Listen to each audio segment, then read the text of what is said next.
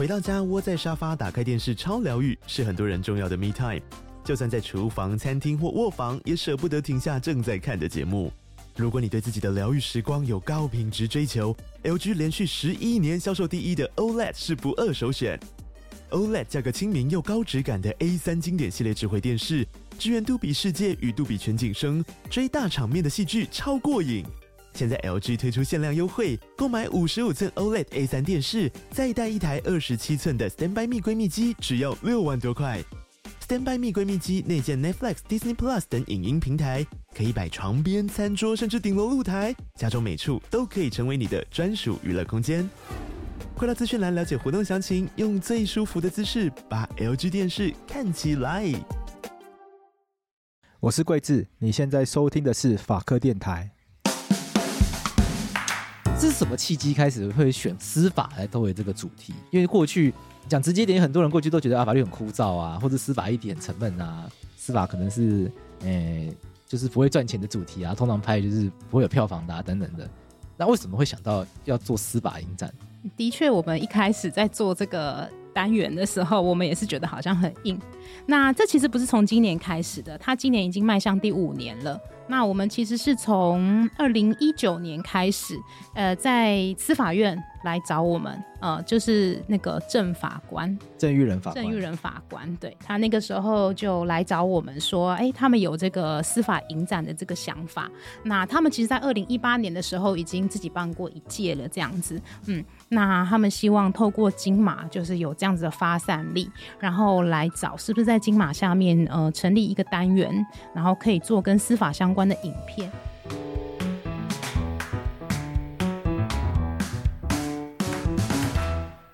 欢迎来到法科电台，我是贵智。我们今天这一集，因为在十一月嘛，十一月就是非常多各种奖项在敲钟的时候，金钟奖才刚颁完，有另外一个是瓜姐走钟奖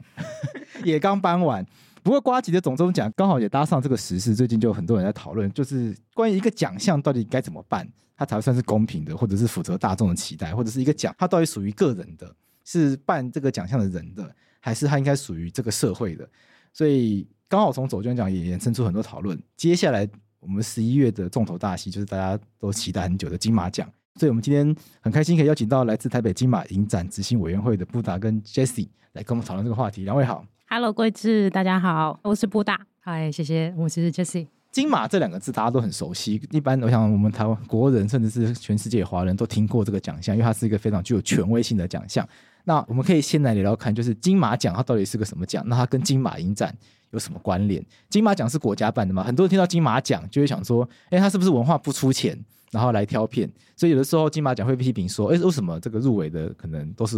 外国的华人，不是台湾的华人，不是台湾办的奖嘛？等等的，甚至对岸的也可以来参赛，然后就会让人觉得说，哎，台湾的钱为什么花在别人身上？那金马奖它是政府的奖吗？还是它是一个什么样的运作的一个？机构这样子，这可能要讲到一点历史先呐。金马奖其实最早在一九六二年的时候开始举办的，它一开始的确是新闻举办的。所谓的金马听起来好像很潮，跟着大家一起什么呃金钟奖啊什么。但是金马其实原本两个字是在代表反共复国最前线的金门和马祖。这真的是金门跟马祖的意思哦？对，一开始真的是金门跟马祖的意思。因为大家都会开玩笑说什么当兵抽到金马奖，欸、结果金马奖真的是金门跟马祖的意思。对。当时在那个社会时代的时候，就是政府为了要鼓励，就是呃，我们的电影创作者有的像国军一样奋战不懈的精神，金马精神，对，所以就办了这个金马奖，鼓励当时的电影从业人员这样子。怎么听起来有点政治宣传的感觉？的确，一开始因为他鼓励的都是华语片，就是所谓的国语片嘛，嗯。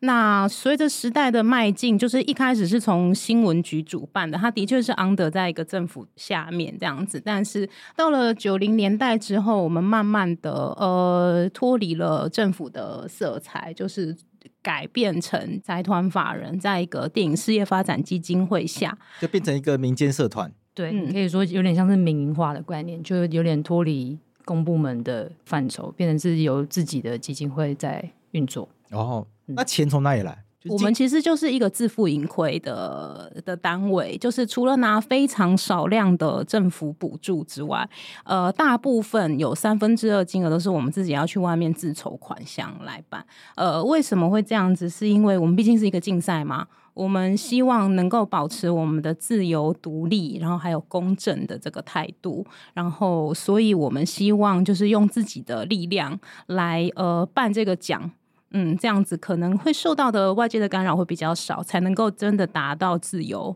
的公正的选择。这样子。那我蛮好奇的，就是得奖的导演啊、演员是可以拿到奖金，是不是？我们以前有，有，嗯，现在没有，现在没有。但是这两年开始是没有奖金的。是经费上考量吗？还是？我觉得已经是因为金马奖已经是算是华语奥斯卡，它是一个非常难拿的奖项。基本上奖金已经不是那个最主要的鼓励的目标了，就是你基本上你得到这个奖，对于电影创作者来讲，它就已经是一个极大的殊荣了。嗯，嗯，好像不需要问，因为其实那个钱对他们来讲也没有到非常多啦。哦，所以奖杯的那个意义比较大了，就金钱的意义已经远不够去说明这个奖的重要重要性。嗯嗯，那金马奖大家是怎么进行的？就是怎么挑片，然后怎么样去决定入围，这些它到底怎么进行的？执委会本身参与的角色非常的少，呃，它是每一年华语影片的奖项吗。的竞赛，所以每一年就是当年度拍摄的呃华语影片，他们可以自己来报名。那报名之后，就是会经由呃独立的评审团，就是外部评审团，他不是执委会里面的人，我们是找就是相关领域的呃创作的专家吧，对，创作者，然后导演，然后呃影评人或是各种制片啊各个角色的人，就是一起来经过三阶段的评选，嗯、呃，最后选。出这个我们看到的金马奖的得主，那在这个过程中，执委会是没有办法去干预所有评审的决定的，所以等于说每一年的我们看到的入围名单，以及包括到最后的呃得奖名单，其实我们工作人员自己都不知道。嗯，我们就是。竞赛部就是金马奖这个部门，在这个执委会里面是非常神秘的一个团队。对，就是我们连评审是谁也都不知道。对，我们自己都不会知道评审。哦，连评审是谁都不知道。对，因为只有竞赛部的人才会知道评审是谁，评审男主席是谁，然后哪些片子有进到复选到决选，这些其实别的部门的人通通都不知道。对，我们都是跟观众一起看新闻稿才知道的，哦，所以它很神秘在进行，它很神秘。所以每次十月初在公布入围名单的时候，我们所有办公室人都一起一起看直播，然后一起惊呼，连你们都不知道，我们真的不知道，因为那个名单会直接他们评审开完会之后，直接快送到现场直播现场，然后才会现场让那个揭晓人对念出来，所以。公布入围的当天，他们就刚开完会，对，一开完会就立刻宣布谁入围，对，所以我们其实很紧张，因为每次那个记者会都有办一个时间嘛，有时候会很害怕，如果评选的很激烈，如果那个记者会每次那个 live 一直还没有开始，我们想说完蛋了，今年竞争讨论很激烈，他们没有什么讨论不出一个结论出来，这样子。那他们投票投票吗？还是什么比积分这类的？的嗯，他们金马奖当天也是这个样子，嗯。而且他们的手机就是跟奥斯卡一样，他们手机都会被都会被收起来，然后所以连得奖颁奖当天才会决定谁得奖。对，哦，所以不是说已经知道谁得奖了，然后大家再来，没有，所以他们是来了，然后同时评审在另外一个小房间被关起来开会。没错，评审是从一早就开始开，开开开开开开开到就是要颁奖典礼的时候才会被送进来。嗯。对然后直到他们入场才会得到手机。我记得有一年的颁奖典礼，好像就有一个影片有被拍到，说评审们都在传阅一个牛皮纸袋，然后每个人看起来都很开心。然后观众说他们到底在分什么东西？为什么他们这么高兴？因为他们终于拿回他们的 手机了。那个东西就是手机。原来只是因为他们在拿手机，因为手机被没收了一天，终于可以跟外界联络了。这样子，好像那个什么以前出什么考国家考试的考题就被关进去那个围场的老师一样。对对对，应该是这个概念。颁奖当天才在开会，然后才在决定谁入围。对，而且我们决定谁得奖。对，我们当天的在现场的工作就是要跟每一个剧组说：“哎，下一个是什么什么奖项？那你是这个奖项入围者，记得要坐在位置上。然后如果你得奖的话，就可以脱下口罩上台。但我们其实是每一个入围的剧组都必须讲一样的话，而且我真的不知道谁会得奖。哦，我真的都是得到他们公布之后才会说啊，原来是他。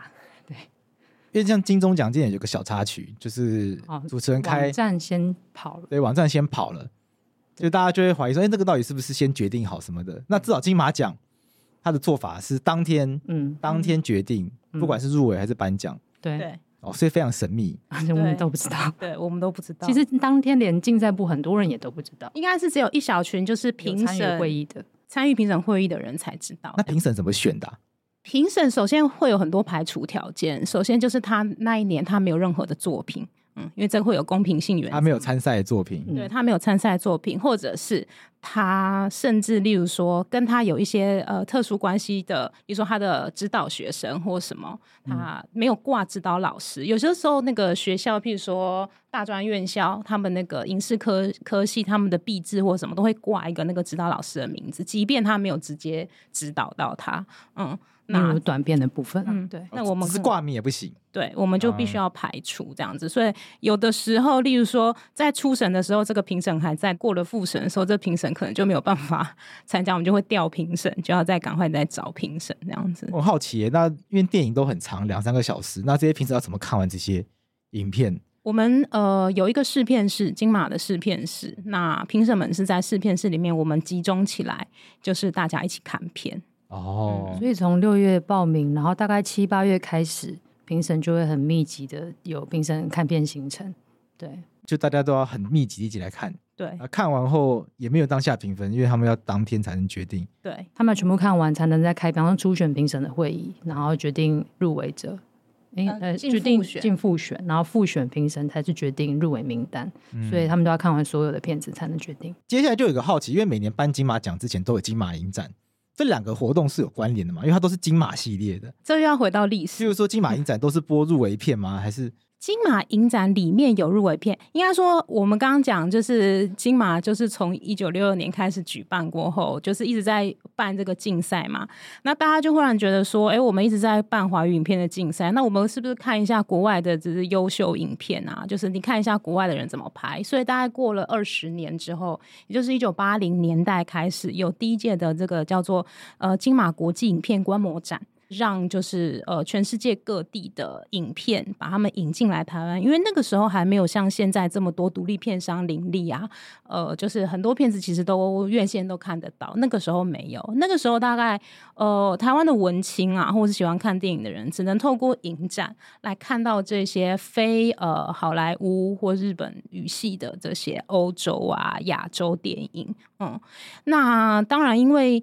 为了要让金马奖更有参与感嘛，这些入围的影片，观众还是要看到，因为它最后变成一个秀嘛，它不是会有一个典礼，那、嗯、在看典礼的时候必须要有参与感嘛，所以这些在金马奖的入围影片也会在金马影展放映。哦，那影展它的概念是什么？是挑片进来给大家看，这样就算影展吗？和金马奖不一样，金马奖是评审制，影展它就是选片制。他是有选片人，也就是我们是节目组这样子，嗯，我们就是到世界各地去选片，然后每一年把我们想要推荐给观众朋友们的当年很有代表性的这个影片放在影展上面，邀请大家来观赏。那要怎么选这个代表性？它指的是什么？第一个，比方说，就是全世界有最有名的三大影展，比方说坎城啊，从二月的柏林，然后五月的坎城，再到九月的威尼斯，就是所谓的三大 A 级影展。那我们会先优先去看说这三个影展里面有得奖的，或是在里面首映的片，然后引起很多呃世界各地的媒体在讨论的。就是我也想，这应该就是台湾观众也会很好奇，也希望能够一睹为快的影片。那这是其中一个特色。另外就是我们会有一些呃选片人自己的的兴趣或是喜好，例如说我们前一阵子会有这种呃摇滚音乐单元、音乐单元，那就是因为我们自己都是在听音乐的，所以就是早年有还没有什么 Netflix 或是 HBO，比较少看到一些这些音乐纪录片，那我们就是也会有像这样子的单元，然后或者是 LGBTQ。单元，然后还有焦点影人，也算是我们每一年的特色。就是除了得奖影片之外，我们每一年都会选大概一到两位，觉得特别值得。比方说，他有几周年的节庆，刚好今年满六十周年，或者是他逝世几周年。对，然后刚好他又有推出相关的影片的时候，我们就会找出一个焦点影人，然后把他过去的作品全部列起来，然后能够推荐给观众知道说，嗯、呃，这是一位什么样子的影人，然后他过去的作品，就可以一次让他从他最早的作品一直看到最后，比较深入的去了解这个电影的创作过程。去影展看电影跟去电影院看电影是一样的事情吗？对你们来说？对我们来说。去影展看电影，它还带了一种仪式性，还有观众之间跟影展的羁绊跟连接感。因为去电影院看电影，我今天就是看了我想要看什么片，然后看他在哪个戏院演，然后什么时刻可以，我就去看。我们通常一个影展里面放的影片大概一百七十部、一百八十部左右，然后一部片可能它就在这段时间只放个三场，所以我如果要看这部片，我就是要抓紧它的时间，然后就去看。那通常在电影院里面，我们呃看完之后，可能跑片尾字幕的时候，我们就离开了。但是影展。一定会把片尾字幕跑完，然后在影展很有趣的一个地方是，观众看完电影之后是会鼓掌的。很多人第一次来看影展会吓一跳，想说大家怎么这么捧场？就那好像就是一种发自内心的，我今天看到了这个影片，我觉得我的人生有一部分满足了，然后大家就会发自内心的发出掌声这样子。然后所以呃，有的时候我们觉得你平常看觉得好像。没什么样的影片在影展的现场看哦，有时候我们自己看那种试看，大家觉得还好，可是观众有一种渲染的力量，就是大家一起哄堂大笑，或在那边哭，这个就和一般就是院线的电影会有点不一样，就是从呃不管是影迷、影人，然后还有电影本身，他们筑起了一道很特殊的场域空间的气氛。而且就像刚刚说，因为影展是选片制，所以一般的院线电影是由你决定你要去看哪一部片。但是影展其实是它常常一个单元一个单元的，它是希望就像一首一张专辑一样，是希望能够让你去听一整个呃专主题。里面涵盖的单元，所以会想要呈现出特定的一些讯息。然后影展的英文是 Film Festival，我觉得这个 Festival 节庆的概念也是它跟一般看电影不一样的地方。因为就像除了观众会拍手欢呼之外，你很像去参加一个很大型的特定两三个礼拜之间的活动。然后从你开始听选片指南，知道有哪些影片，到你抢票，然后去兑换礼赠品，然后在现场有很多影展的活动，这些都是一般看电影不会有的。它比较像是一个电影的嘉年华。就是影人也会亲自来到现场，跟观众一起看电影，然后看完之后会出席影后座谈。所以影展就不是只是看电影而已了。对一般的人来说，可能就没有从来没有参加过影展的人来说，可能会觉得哇，影展听起来很文青，或者是要很艺术，或者是要很懂历史、很懂各国文化，不然很难参与，感觉门槛很高。你们会觉得是这样吗？我们会，会有点距离感，就哇，好像如果我去发现我格格不入好像很尴尬一样，大家都在拍手，完蛋了，大家在拍什么？完蛋，该怎么办？我们其实，在选片的时候啊，会针对很多不同的这个观众，有不同的单元。那例如说，我们单元其实就蛮明确的。我们有些单元，例如说像影迷嘉年华这种单元，它就是选，就是全世界影展大部分都是什么观众票选奖的。呃，得奖影片，观众票选也代表是一般所有观众最喜欢的影片，他会得奖，就是所有观众都票选他，呃，都票选他的，这是很普罗的。那我们也会找很多那种，比如说好莱坞，可能是明年好莱坞的那种，就是呃。潜力大片可以在影展先睹为快，那这种就是之后虽然一定会上院线，可是你在影展你可以先提前，例如说半年或者是两三个月看到，嗯，那这种就是也是非常平易近人的。那当然影展会有自己影展的观点，就是例如说一些比较文青类或者是一些比较难的，我们其实就是有一个专门的单元，就会告诉大家说，哦，这一区你可能是比较资深的影迷或是影痴，你再来看会比较好。那么我们其实，在影展开始投票之前，我们会有一个选片指南。选片指南就是由我们就是的呃策展人，就是花大概三个小时的时间，每一部片。跟着这个影影片的预告啊，跟你讲，告诉你说每一部片子它的走向、它风格是怎么样。就所以不同口味的观众可以选择自己不同的呃类型的影片。像我们也会有动画，动画一整个单元就是那种可以合家观赏的。所以就是在金马里面，你的确是可以挑到就是大众很大众口味的，然后有很文青口味的。你想要来做功课的，或是我们会有午夜单元，你想要来耍废摆烂，你想要看一些血腥烂肉什么的。都可以，所以有些影迷就会笑称说，我们这个选片指南有点像是布道大会。本来只有看到一百多部片里面，自己想看五到十部片，结果来这边听完选片指南之后，就觉得每部片好像都很好看，然后就不小心通通都买下去了这样子。但其实我们在选片指南的时候，都会特别跟大家说，这部片的特色是什么，适合什么样子的观众，想要找什么样子的人就可以看这部片。对，大家如果怕踩雷的话，也可以去参加我们的选片指南。我们也会专门推荐给青少年的这个青少年标章，也就是说，如果你是十到十八岁的这个朋友，你觉得影展好像很难亲近，那你就专门看我们帮你挑出来这个有盖上青少年标章的影片，这样子。嗯嗯嗯，嗯就很像音乐播放器的那种播放清单的感觉，哎、对对对，把主题都设定好了，没错，没错。嗯、所以不知道怎么挑的话，其实就或者不知道怎么入门的话，就先从自己有兴趣的主题跟类型开始。没错，然后金马影展听起来范围比较大众化一点，嗯、就是有顾及到各种不同的，嗯，可能各各种不同的民众的需求。那我就蛮好奇的，因为金马，因为台湾也很多影展，像我们我们访问过纪录片影展，然后像最近跟这个人权影展啊，或者是女性影展啊，还有我们常常听到台北电影节什么的，就是不同的电影节之间，好像都会有一些自己主打的一些精神啊、灵魂啊，或者是文化等等的。那金马影展的特色是什么？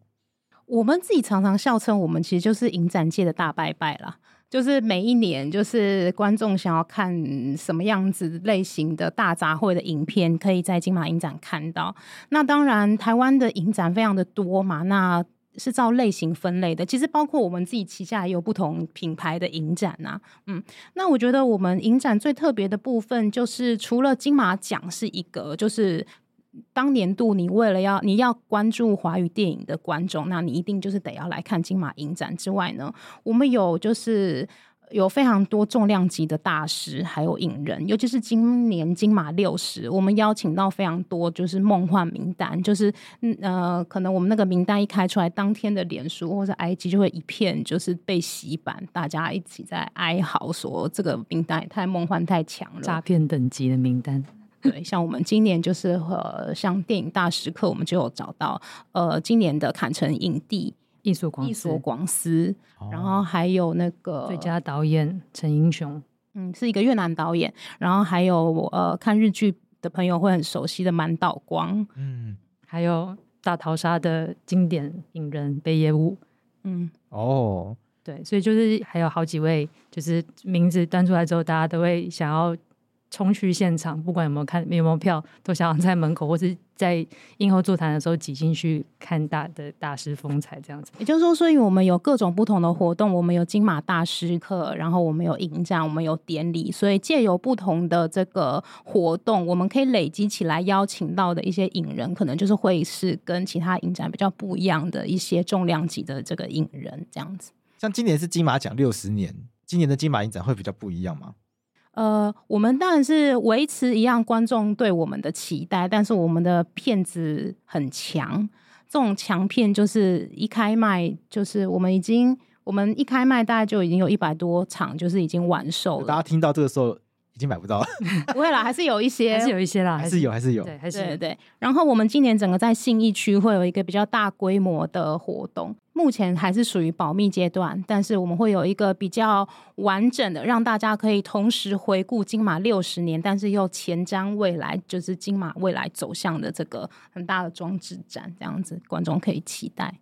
哎，金马影展它还有不同的，譬如说还有金马奇幻影展、金马经典影展。那十一月叫做台北金马影展，那这个又是不一样的概念吗？或是不一样的活动吗？就是我们刚刚说，我们旗下还有不同品牌的意思。其实刚如果用比较教科书的说法来话，呃，像女性影展、人权影展跟纪录片影展，他们都算是主题影展，因为他们都有很明确，比方说纪录片或是女性导演。那像台北电影节跟金马影展，就属于综合性的影展，而且也都有设奖项，所以才会说我们是大八百。那我们跟台北电影节比的话，可能就是他们是针对台湾的。制作的影片，然后金马的定位是华语的影片，所以其实每个影展为了生存下去，其实都需要找到一个自己的定位啦。那在台湾的影展来说，金马应该算是规模最大、野心跟企图也最大的一个影展。然后我们另外一个是我们，因为我们是完全刚刚有讲到，我们是自负盈亏的影展，所以我们其实是必须要自己养活自己的。对，办影展必须要赚钱。对，所以我们接下来就是这就是为什么我们有这么多旗下的影展呢？我们其实，在进金马之前，我们都在其他的影展工作。那在还没有进金马之前，我们就是属于影展游牧民族啊，就是我们牧的牧。我们做完这个影展之后，我们可能到另外一个影展去打工。那等于是每年金马是十一月的时候，那我们前面可能就没有工作，我们就必须要去其他的这个影展去打工为生这样子。那呃，我们的执行长呃文天祥执行长，他有感于说。呃，其实办影展会需要很多的呃经验的累积，还有传承。那我们这些有被呃训练的影展工作人员，有的时候常常因为我今天可能到十一月之前我没有案子，我可能跑去拍片，我可能做别的事情，或者我可能去呃去卖鸡排什么的，我可能就是没有办法就再回来影展工作。影展在那个时间点也没有办法就是把有经验的人留下来。那为了让这些工作人员他们长时间都可以有工作。所以我们就在这个中间呢，就再只好再办一个影展，所以就出现了奇幻影展，出现了金马奇幻。一开始是要让大家有工作做，对，一开始初衷原来这么简单，让大家都可能用正职的身份留下来，就是对，如此之简单。要办一个影展嘛，就想要办一个跟年底那个金马不一样的影展，大家就想要办一些自己喜欢的看的片子，所以奇幻影展就是属于一个一些比较类型的，嗯，就是。所有的我们大家喜欢的，例如说歌舞片啊，然后什么恐怖片啊、喜剧片啊，就是所有，呃，它应该是台湾第一个类型影展啦，就是所有你想象到的奇幻科幻的这个影片，就是会在这个影展里面看到，比较小一点的这个影展。所以其实桂枝刚好提到说，如果一般观众觉得影影展听起来是一个很文青、很严肃、很有距离感的活动的话，也可以从很多新的观众，金马新观众是从奇幻开始认识金马的。对，因为我们会放的比较开，毕竟金马有金马奖，所以我们还是要维持一些严肃正经的态度。对，可是，在奇幻就变成是一个比较可以自由的去发疯的一个，就是解放你的道德底线，可以比较欢乐一点。我们在那边尝试各种很疯狂的尝试，在电影院里面 K 歌啊。然后扮装对观众喷水，对对，哦，可以这么嗨哦！对，对，对，你没有没有办法想象过了，在电影院可以发生事情。对，在电影院唱歌这个很难想象。有，而且整个地板都会动，然后会找舞团，找舞团来，就是跟着观众，因为我们其实一开始有点怕观众不敢跳嘛，所以我们工作人员自己就是要下海扮装，嗯，对啊，然后当暗装自己跳，嗯，他是他就是当过修女，你还有当过什么？呃，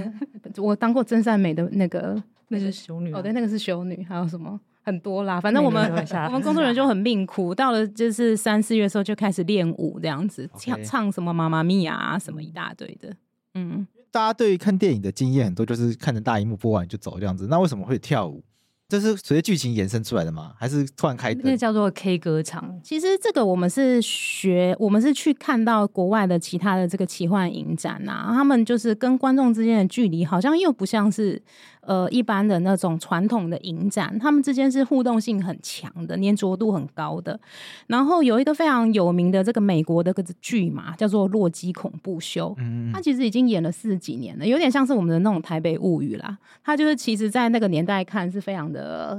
强。强又怂的，那这个片子呢，在在美国，就是每一年，就是它会在一定的时间重新放映。观众就是不管是你开车到那个露天电影院啊，或是全部人就会一起扮装，然后在里面随着里面的，因为大家其实都非常熟悉那个影片里面的故事了，所以大家其实不是去看故事的，大家是想要对里面大吼大叫的。就例如说，它就是一个很怂的剧情，就是在一个月黑风高的晚上，一对男女恋人他们开车到郊外半夜。列车子抛锚了，于是去附近的一个看起来是旧城堡的地方求救，然后在里面就碰到了那个雌雄同体的这个教授，这样子，然后他们就发生了疯狂的事情，嗯，然后这个是当年呃还是年轻辣妹的那个。那个人叫什么名字？现在想不起来，好，算了，忘记他的名字，没关系。反正就是大家其实对这个很怂的这个剧情很熟，所以当那个在月黑风高，那个男主角说：“哎呀，那边有一个城堡，我们去躲雨吧。”观众就在下面尖叫说：“不要，会有危险！”这样子，对，所以很有趣哎。对，这是一个 party 了，大家是去享受那个去跟互跟主角互呛或是酸他的一个。很奇妙的一个，对啊，剧情听起来像芭乐，对，非常之芭乐，就是这种，就是你要够拔蜡，你才可以演得出来。像我们其实也有放过《梁山伯与祝英台》，哦，真假的？金马奇幻影展，对，OK，然后就是大家就是打扮成就是那个里面的剧中人的样子，然后那个那场就会有很多那个年代的人，就是阿姨啊或什么来，然后就真的在那个跟着电影一起哭成泪人儿，一边唱一边哭这样子。还有放过拆火车。我们就是有点想要把这样子疯狂，然后解放的这个精神带到影展里面，感觉就是把电影做更多不同的运用。因为这听起来像，诶，今年前年忘记哪一年，就是有年过年的时候，就是有个什么《甄嬛传》马拉松。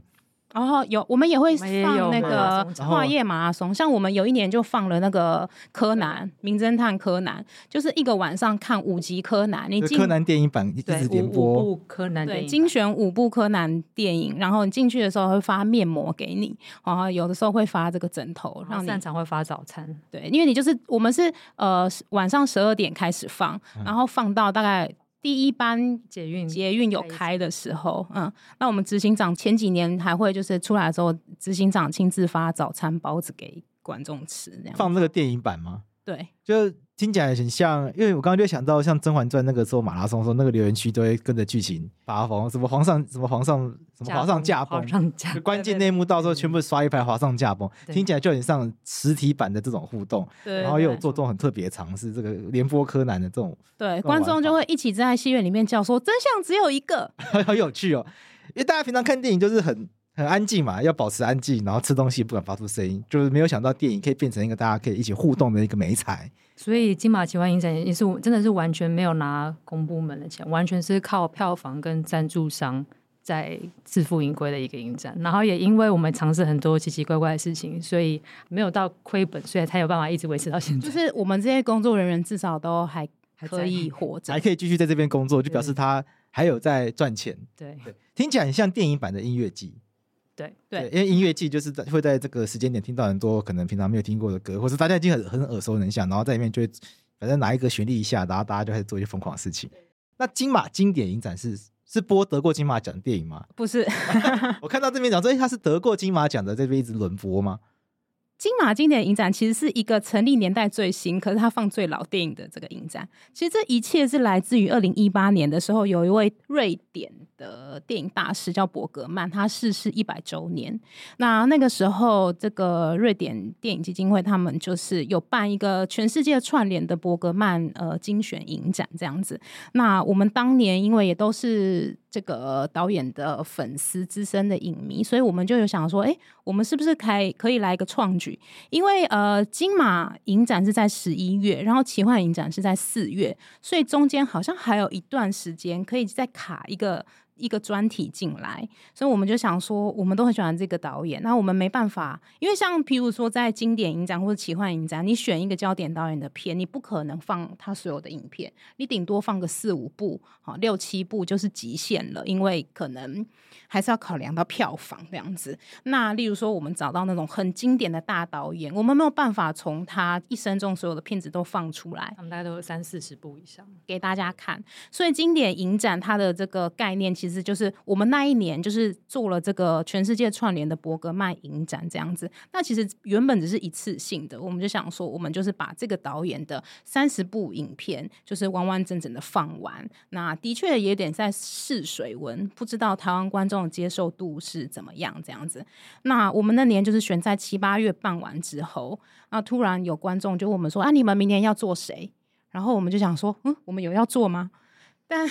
突然发现大家很期待接下来要播哪个导大导演的影片，因为其实这些影片平常是真的很难找到，对比一般的现前几年的电影，或者是真的是没有任何机会可以看到这些影片，不是那种 Netflix 上面找找不到，稍微点一点找就找到。他他虽然是大师，可是反而很难找。对啊，那尤其刚好现在又都是数位修复了，所以很多我们父母啊那个年代他们看过经典，其实你有时候只是在教科书上面或者在报章杂志上面看到，那你终于有机会可以在电影院看到这些版本了。所以我们后来第二年就想说，好吧，那我们再来挑战看看。那我们这次不要做一个大师，我们做一个主题。那所以我们就做了一个呃，因为一部电影就是有一个大导演叫做马丁史科西斯，他是。那个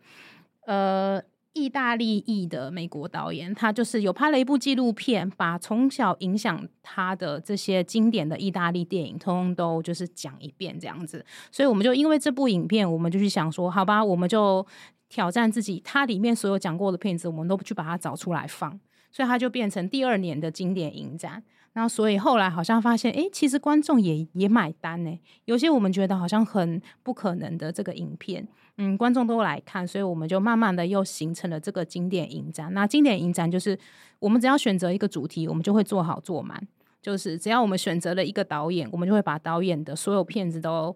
拿出来放。那只要我们选择了一个国家的那一段时期的影片，呃，我们有做过捷克斯洛伐克，他们还没有分家之前，捷克斯洛伐克，他们曾经是一个国家。对，有些听众怕不知道，就是。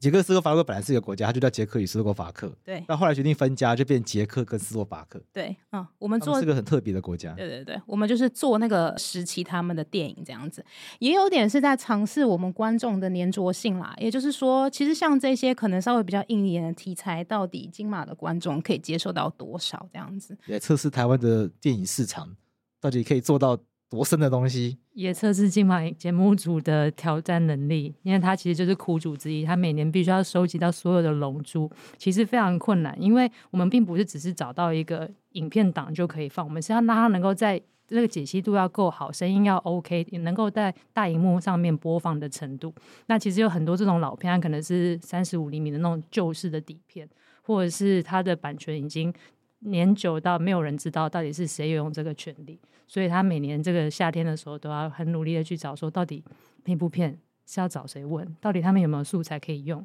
所以其实每一部片都非常非常的辛苦，真的是希望大家能够好好把握这个。可能碰到战争时期的最可怕，像我们做意大利那一年，就是他们几乎在战争里面片场通都被轰，就是被炸坏了，所以你所有影片的素材跟版权都很难找到，这样子哦，就被摧毁过。我能够，因为我知道导演真的很少，比如说侯孝贤哈，假设侯孝贤就是选他所有的影片来播，那个也会很麻烦，不是会吗？侯孝贤导演是也是台湾人，还会很麻烦啊。应该说是你其实导演的片量要够多啦，我们要支撑一个影展，一个影展我们呃通常会需要几部片。通常都要三十部片以上，哦、那可能如果这个导演他没有拍那么多部影片，我们可能就想要找别的主题来放，来 cover 他。对，而且你又希望是这几年台湾没有做过的，嗯、像譬如说侯孝贤、杨德昌，那这些其实不管是国家影视厅中心这些，其实都已经还蛮常在放他们的修复了。哦，会希望再找更多更不一样的东西来做。嗯，那有另外问题是，像你们有金马奖，然后又有金马影展。那你们现在还有在投资电影的开发、电影的拍摄？我们不是投资，我们是媒合。哦，媒合。应该说，我们其实这个整个金马执委会下面有各种不同的部门。那有四大主要活动，除了大家很熟悉的金马奖、金马影展，还有一个是金马创投。金马创投它其实就是一个把呃制片方，我今天有案子和投资方，我今天有钱。嗯，然后让他们媒合在一起的，嗯，那它是一个就是透过金马这样子的平台，在金马影展的期间，呃，从海外的投资方到你的呃制片方，如果你有一些你的 idea 或什么，那我们就是把一整间饭店包下来，每一个房间你就是去布置你未来就是想要拍摄的影片的主题，然后让有兴趣的这个投资方来约你，然后你可以告诉他你的故事，那你希望怎么样的帮助这样子啊？那这个是金马创投哦，这很像有一些艺术，有一些做艺术品的，也也就他们就是会直接包下整个饭店，然后每一个房间就是一个艺术家，然后那个艺术家就会把自己作品都摆在那里面，然后可能会，而且还会用很有想法方式去摆，嗯，对对对，其实就是这样子的。因为我去过一次，我觉得哦，我我我去过一次，我觉得这很特别，就是看每个剧组要怎么装潢包装他的房间，就是由他们自己发挥创意。哦，比如说假设要乱讲，比如名侦探柯南好了，就案发现场。嗯，就进去就踩到一个死人头，然后就要开始解谜。对，OK，所以就用这种方式去协助媒合。嗯嗯。那除此之外，金马奖还会做些什么事情？呃，我们近年来还有教育的部分啊，像从因为我们之前的那个主席是侯孝贤导演嘛，从他那年开始呢，我们就办了这个金马电影学院。那金马电影学院是找就是拍过至少拍过两部短片的这个导演、摄影还有这个编剧，都是来自全世界各地年轻的华人的呃导演，也是在金马奖的期间，那来到台湾，然后跟有导师，还有这个那个叫做什么校长和节目长，就是一起呃分组，然后再呃透过讨论剧本。然后到实际上在拍摄，在这段时间里面拍摄出两部短片，然后在金马影展结束之前，在影展上面放映。那这是一个培训那个青年导演的这个一个计划。先讲像加速器的感觉。嗯，而且必须在很短的时间内去去跟不认识的人从零开始合作一部片，其实对他们来说都是一个非常艰巨的挑战。因为可能每一个人来的时候本来都是导演，或是本来都是编剧，但是你得分组之后就开始一起就去构思，一起去创作，大概只有不到一个月的时间，就要从发想到拍摄到剪接到放映，全部都要完成。一个月啊，不到一个月，大概三四个礼拜。对嗯，哦，那非常困难呢，而且要在金马他们都没有影展播，睡觉，对 对那压力很大哎。对因为那播出来不好看的话，被大家 对可能就会觉得啊，好丢脸，这种感觉，压力超级大的。对，所以的确是一个加速器。他们都住在一起，就是合宿这样子。那我们回到今今年的金马影展，因为今年金马影展有一个有一块叫做司法影展，我们刚刚讲到，就金马影展下面会有很多不同的主题，那跟法白有关的，就会我们就选择这个司法影展嘛，一看就觉得这跟法律很有关系。是什么契机开始会选司法来作为这个主题？因为过去讲直接点，很多人过去都觉得啊，法律很枯燥啊，或者司法议题很沉闷啊，司法可能是诶、就是不会赚钱的主题啊，通常拍就是不会有票房的啊等等的。那为什么会想到要做司法影展？的确，我们一开始在做这个单元的时候，我们也是觉得好像很硬。那这其实不是从今年开始的，它今年已经迈向第五年了。那我们其实是从二零一九年开始，呃，在司法院来找我们，呃，就是那个郑法官。郑玉仁法官，郑玉仁法官，对，他那个时候就来找我们说，哎，他们有这个司法影展的这个想法。那他们其实，在二零一八年的时候，已经自己办过一届了，这样子。嗯，那他们希望透过金马，就是有这样子的发散力，然后来找是不是在金马下面，呃，成立一个单元，然后可以做跟司法相关的影片。因为他们那个是呃，就是有一个司法什么与民间对话小组，司法院有一个与社会对话小组，啊、对，对，郑玉仁法官之前在这边也来上过我们节目，我还记得他名字。对对对，嗯，他就是带着这个想法来找我们。那我们一开始听到就想说，这个真的有可能吗？司法感觉好硬哦。对啊，就是如果这个放在一个单元，整个单元就是放都是司法的影片，票房会不会死掉啊？嗯，嗯，因为大家一听到法律就觉得哇，这个。好像要上课一样，或者是可能就讲一些很很沉重的，什么杀人啊、废死啊 之类的。因为我们还蛮喜欢挑战的啦。然后我们听郑法官说，其实。在他们来找我们之前，其实他们自己也有一个这个剧本智商还有媒合的，就是其实蛮多影片，例如像像什么钟梦宏导演的《阳光普照》啊，这些其实也都有经过呃他们的咨询这样子。然后，所以我们就想说，哎，其实司法院还蛮有心在做这个让呃人民跟法律的距离感觉没有这么遥远的事情。对，所以我们就第一年我们就尝试接下来这个任务，我们就开始去。找就是我们所有，因为反正我们本来每年都要选片嘛，那我们就在选片的时候把我们的那个视角放开，找一些有司法点的东西，然后来放。那在合作过程中就发现说，司法院其实都没在管我们，嗯，应该说他们的给我们很大的空间。跟自由去做选择。Okay. 我们一开始可能对司法影展的想象都会是一些法庭戏啊，或是我也想到是人律师辩论类似这样子的片子。嗯、但后来发现，他们其实给我们的关键字非常多元，但连生态保护，或者是网络诈骗，或者是平权、平权、婚姻平权，或是性别多元，对长照，嗯、他们不同的，他们觉得其实这生活中的大大小小的事情都有可能会跟司法是有关系的。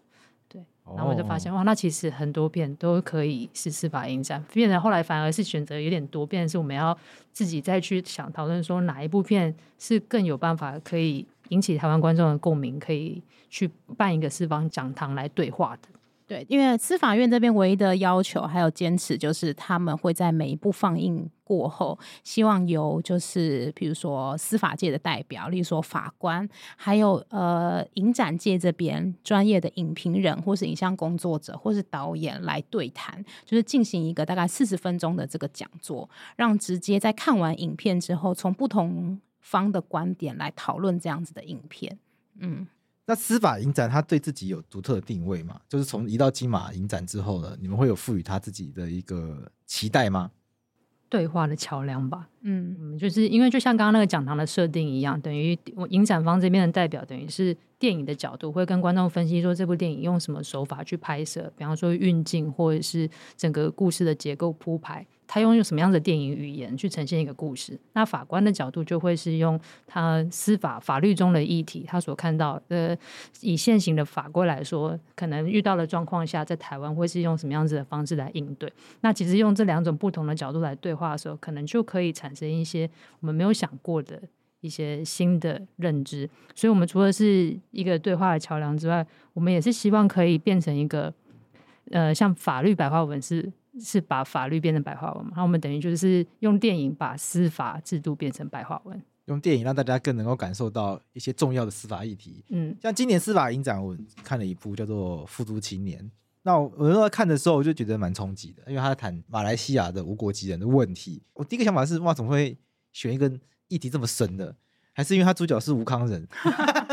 算算是这个大家还算是熟悉，对台湾的。观众来说是一个非常熟悉的一位艺人。嗯，我们在做这个影展的过程中，法官跟我们讲过一件事情，让我们觉得印象很深刻。他说，法律是价值的权衡与判断。我们在很多电影里面看到的，也就是各种不同的价值，然后还有文化，还有生活的冲击。有了这个之后，对我们选片来讲，视角突然变得非常的宽广。也就是说，不同文化、不同人面临到的不同生活，都是我们本来影展就会选这样子的片子。那当它聚焦在这样子的一个主题之下，那个讨论会更加的集中。所以，当我们看到，因为这个导演他是马来西亚导演嘛，他非常早的时候就把这个片子呃让我们看了。那我们在试片试看的时候，当下其实是也是蛮冲击的，因为呃，移工在台湾我们其实不陌生。但我们可能没有看过，就是其他国家的这个移工。那尤其是我们知道，哎，其实很多就是台湾人也到其他的地方去做移工。那我们在还不了解在这些呃国家文化下，到底身份这件事情，就是对一个人来讲会有多重要？我们生活环境都没有碰过这样的状况。但是当你看到一个在呃他国的无身份者，他必须要面对到的这些我们没有想象过的这问题的时候，其实还蛮冲击。的。那，我们去年讨论了这个呃九枪逃逸义工的问题，那所以我们今年就是再把视角放到呃马来西亚去，然后看到他们的这个生活，嗯，所以其实我们看完之后就蛮觉得说，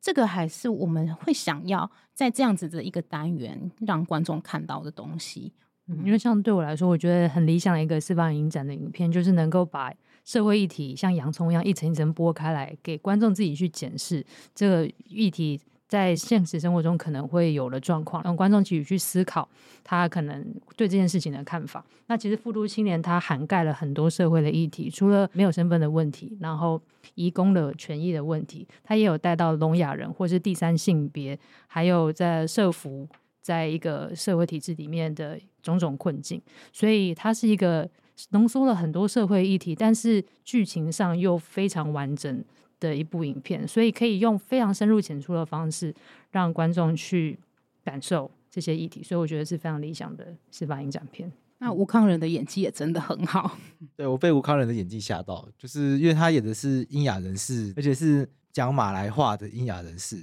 他不用讲话了，他没有讲话，他的手语应该是、嗯、是马来西亚的手语，不是台湾的手语，然后他要跟马来西亚的。演员互动，对，嗯，我就觉得演的太像了，对啊，就觉得他就是片子里面的那一个人这样子。我觉得这个片子，而且它涉及到太多的议题，然后可是全部都衔接很好，包括面对弱势的时候，我们都会想要协助，所以里面有一个 NGO 的角色，家人，然后家人协助，但后面发生一些不幸的事情，所以就会让人有很多的思考说，说那到底一个人在面对弱势，我们都想伸一只手，那我们的力量到底可以做到什么程度？那还是会有些界限不能够去跨越，那这一旦跨越，是不是反而会造成更多不幸的悲剧等等的？然后再加上他这个又讨论马来西亚无国籍的话题，所以里面一直在找什么？诶，里面好像找爸爸妈妈身份对身份证吧，对出生等等的，这又涉及到马来西亚本来自己的议题。那我也是看了这个电影之后呢，我就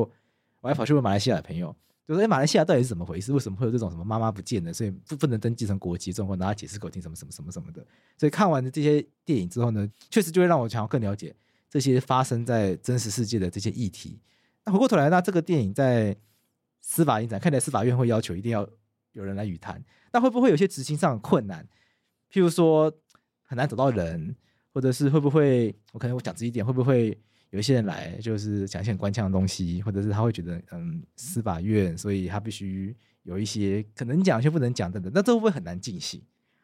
我们到目前为止，在选片或是呃映后的过程中都还好。我觉得主要是因为我们花了很多时间在跟司法院那边沟通。那司法院那边他们找来的这些法官，其实都很会讲。我发现法官和律师都口条非常的好，非常的会讲话，这样子。嗯，司法与社会小组他们在选法官的时候，他们也都很认真的去找，可能法官当初的研究方向就是那个议题的人。是，譬如说，如果跟儿少有关的，他们可能就会找家事法庭的法官啊，嗯，嗯，各种的，嗯。那反而那个困难的地方在于，就是。我们蛮印象深刻的是，今年也有选的这个施佑伦导演《相见相望》，他的前一部作品叫做《彼岸》。那《彼岸》他其实当年没有被选进这个司法影展里面，但是有放进金马影展。对，他讲的是那个后丰大桥的的事件啊，是是是，嗯，就是有一对男女朋友，他们要谈分手，然后就是那个女生就。被坠桥了，嗯，那这对朋友他们就是后来就是被判说他们是呃杀人杀人的人，嗯，嗯，那他们就被判刑了十八年，但他们中间一直在就是在做冤冤案的平反这样子。那这部片当年有被选进釜山影展，嗯，那我们在看完片之后，我们也觉得哦非常适合啊，这个主题超司法的哦，然后又是台湾的呃影片，我们就很想把这部片选进来。那从来不干涉我们的司法院，他们就觉得说，诶，他们有不同的意见，他们觉得好像不适合放在这样的单元里。那我们其实那个时候有跟他们做了非常多的讨论。那他们觉得不适合的原因，其实是因为这个案件其实那个时候是呃要上诉中的，所以它并不是一个已经结案的这个影片。哦，结案的案子，呃，结案的进行中的案件，对对对。那么，呃，司法院那边的观点，我们后来就是也非常的能够理解，是因为呃，必须要保持司法的中立性。嗯，也就是说，当我们这个影展把这个影片放出来的时候，它可能代表某一种程度的这个观点、观点或是话语权。那这个在还没有在受审定验前的这个案子来讲，它可能就是。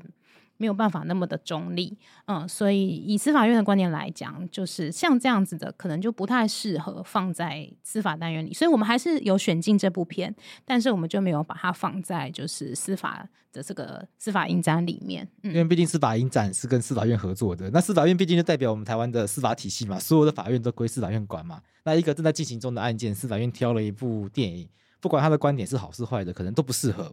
就因为司法院必须要对案件保持中立嘛，不然给人家。不太好的印象，虽然大家可能，我觉得可能很多人对这个案件都有他的期待，期待他可能可能平反，或是有些人就觉得啊，他可能应该往哪方向前进等等的。那不管怎么样，都应该让审判中的法官自己来按照证据来做决定嘛。除此之外，那我们金马影展可以做的事情是，当然一个进行中案件，不代表大家不能去评论他了，不能去讨论他，只是不适合在这个场合就是了。除了像刚刚说担心他正在进行中案件会让大家观感不好，其实我觉得司法院最重视的是司法中立这件事情，观感倒是其次。因为我们也放了很多蛮挑战司法院的片，比方说我的儿子是死刑犯，或是去年的苏炳坤案，从那天起我们开始哭泣，到今年相见相忘的郑信哲案。相见相忘讲的是郑信哲嘛？郑信哲也是。其实前一阵子他才终于平反成功，对，不然差点要被变掉。所以其实有非常多都是冤案或是平反这种很挑战，是说当年法官判错了，或是当年有警察刑求，嗯，对，才会造成这样子的冤狱。这样子的片子他们都没有任何意义，就是都是在骂法官的，但他们也都 OK，会找法官出来面对这样子。哦，真的这么刺激？对，对对，有些法官自己都会讲的很激动，他也会觉得，呃，可能这部片非常值得讨论，可能有一些。当年的审判过程真的是哪里需要改进、需要修正？对，所以在今年那些讲堂上面都还蛮还蛮精彩的。有时候我们自己会捏一把冷汗，这样子。像苏炳坤本人去年就有来现场，哦，那也太精彩了吧？对，他的家人也有来，然后就跟法官对话。同场也有后来呃林梦黄法官也有也有在场，他好像就是在上诉过程中帮他改判的法官。嗯、哦，对，林梦黄好像是。对对对，最后关键的那一个，所以那一场的对谈就出现了非常多的当事人，对，一起去听那个影后的讲堂。哦，听起来司法影展很多火花哎，真的很多精彩的火花。那我觉得法白听众应该不会想要错过。我就觉得好像苏炳坤夫妇他们就有起立向法官道谢。好像有这样、嗯，他们有起立跟观众致意啦，因为这样大家其实看完情绪都蛮激动的，尤其是你看到一个人的一生。嗯，就是呈现在被错误的一生十几年这样子被呈现在大荧幕上面，你当然都会非常的激动这样子。所以在现场就是有火花，然后有泪水，嗯，都有。嗯，我觉得那个感受会很深刻诶，因为有一位作家叫张娟芬，那他也是 Face 联盟的理事长，他有形容过，说司法制度就像洗衣机一样，人一被丢进去，就这样最后洗成清白的也被搅烂了。嗯，其实今年的相见相忘就有点在探讨这样子的题目。对。施佑仁导演也非常积极的邀约郑信哲阿哲来，所以其实台北的两场目前阿哲都会到场。哦，那真的，台中场也会到场。对，他司法影展就是还有一个中南部的巡回。嗯，那大家怎么买票？可以上金马的官网，嗯，线上就可以买票，而且这个中南部的票价啊，就是还非常的便宜，大概一百块，这么便宜。嗯，这个是已经不是一般学生票价这么神奇，就是优待票。其实是推广的程度远大于你现在做公益的感觉，对，嗯，就是希望能够用最平易近人、距离感最少的方式去介绍这些影片给中南部的观众。那我们最后来跟大家介绍一下，就今年的片单好了，就是我们快速的跟大家讲一下最快速的选片指南，这样子，因为我们剩一点点时间，或者两位如果要宣传的话，你们有没有特别个人私心推荐的？在此刻当下，应该是大部分的影片可能都已经完售了。但是，呃，我们今年的主题非常的多哈，譬如说我们有讲 Me Too 的，嗯，那个片场亲密风暴，那这个是我们今年一直很想要放进来的题材哈，这是在讲在这那个男女主角拍摄完影片之后，女主角突然开始跟工作人员说，她觉得她被性侵害了，嗯，然后于是大家开始抽丝剥茧来讲这个话题，这样子，嗯，那这个是我们今年。因应今年的这个 Me Too 风潮之后，我们觉得是一个大家可以拿出来讨论的这个影片。嗯，因为其实 Me Too 的时候，我们整个办公室也很多人都在讨论，但是最近好像社会上的声音也都比较小了。但是，但看到这部片的时候，我其实就非常非常希望能够把它列入今年的司法影展。然后过程中也努力了很久，因为他在十一月十三号才要世界首映，也就是说在此之前没有在任何地方放过。啊，他们通常都会比较保守，不会愿意随便把放映给任何影展。对，所以我们也是争取了很久，才能够取得这部影片的亚洲首映。然后我觉得这部片应该会是在这六部司法影片里面讲堂最激烈的一一场。他直接告诉你发生了这件事情，他们在拍床戏，然后没有人看到到底男女主角在棉被下面发生了什么事情。但是女主角就是突然在片场崩溃，说她刚刚被性侵了。然后这整个剧组就停摆，然后男主角就说他什么事情都没有做，女主角说有，他刚刚强暴我。然后导演跟编剧就傻眼，他们不知道该怎么应对这件事情。男女双方都请了律师到现场，然后律师就只好代表当事人，然后在片场沟通。然后从头到尾，在一直到应该说观众也一直不知道事情的真相是什么，所以就很像我们在经历一个迷途的过程。你就会是在在看这部片的时候，我觉得大家都可以好好去观察自己当下的心情跟想法，是不是很容易被某一方的说辞牵着走？因为你要到很很后面才会知道事情的真相是什么。你知道真相之前，你是用什么样子的方式去评断这个事件的？基本上就很完全反映了我觉得今年很多讨论的方向，而且不同人看这部片应该感受都很不一样。嗯，非常推荐给观，尤其是讲堂场，我真的很期待看到。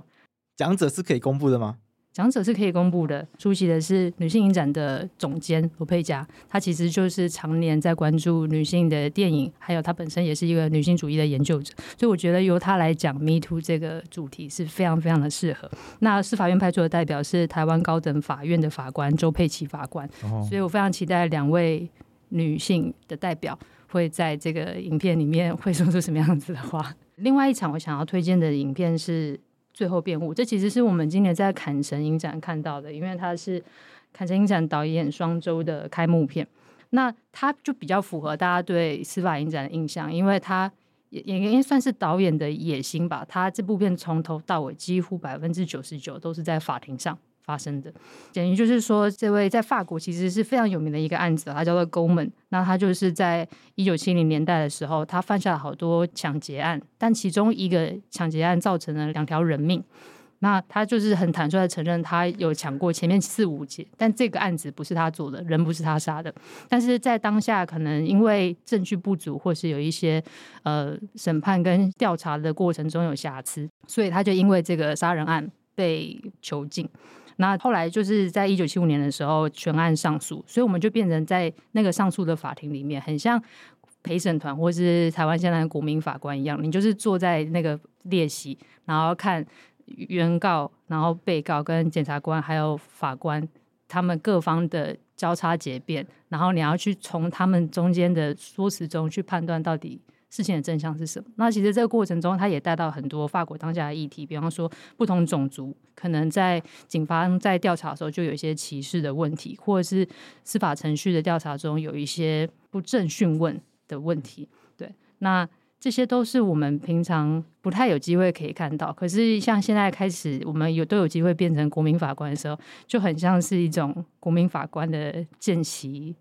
见习课嘛，可以这么说吗？而且我们其实选这部片一开始都是是有点。惊讶，为什么法国的法庭长这个样子？就可能我们看了太多美国的律政剧，就会想说，当这个法庭上大家开始吵起来的时候，法官应该就会出来主持秩序。但是没有，法官可能讲一讲话就会被被告打断，被告讲一讲话，然后那个检察官就会出来骂他。他们就是一起开始你一言我一语的开始吵架，然后想说。在法庭上真的是可以这样子的吗？台湾的法庭可以允许这件事情吗？法官不能敲法锤叫大家肃静吗？没有，这部片就是从头到尾非常激烈的拼命的对话，有一种很法国的感觉，不知道为什么。所以我们也很好奇，台湾的法官看完这部片之后，他会有什么样子的感想？嗯，好，听到这边，大家如果对于今年金马影展有兴趣的话，那大家可以赶快手刀上网再看看有没有票可以抢。如果没有的话也没关系，因为明年还会有。还会有中南部的场次，刚刚推荐的这些片子目前都还有票啦，所以大家要把握机会。OK，所以我们还有中南部的场次，今年有兴趣的片如果没有票也没关系，我们可以关注明年的，因为明年一样会有金马奇幻影展、金马经典影展，然后金马影展，所以这些都会一直不断的办下去。希望透过今天这一集，可以让大家更了解金马奖跟金马影展，而且最重要的是我们。好像比较知道怎么样来参加影展，好像只要知道，哎，如果要看电影的话，其实除了 Netflix 还有院线片以外，其实还有影展这个选择，可以帮助我们看到更多更不一样的一个世界。那我们今天再再次感谢两位，谢谢两位，谢谢，谢谢桂志，谢谢。